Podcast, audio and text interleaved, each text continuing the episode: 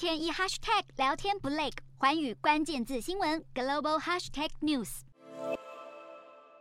边境不断传出爆炸声响，窜出浓浓黑烟。中亚国家吉尔吉斯与邻国塔吉克十六号在具有争议的边界地区爆发交火，双方互控对方使用坦克和迫击炮发动攻击。而这两个前苏联加盟共和国的地理位置，就宛如位于俄罗斯的后院。吉尔吉斯民众走上街头抗议，表达对冲突的担忧。讽刺的是，这场冲突发生时，两国总统正在乌兹别克参加上合组织峰会，要与中国和俄国等成员国促进经济发展。吉尔吉斯和塔吉克都与俄国结盟，俄罗斯在两国境内也都设有军事基地，但两国时常爆发边境问题。去年的冲突甚至几乎引爆两国全面开战。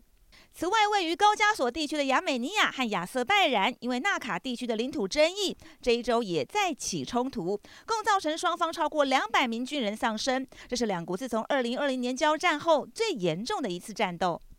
双亚在二零二零年的冲突导致超过六千五百名士兵阵亡，后来俄国介入斡旋，双方签署和平协议停火，但亚美尼亚让出控制数十年的大片领土给亚塞拜然。俄国总统普京攻打乌克兰面临挫败，加上周边国家接连出事，处境更加堪虑的似乎是普丁本人。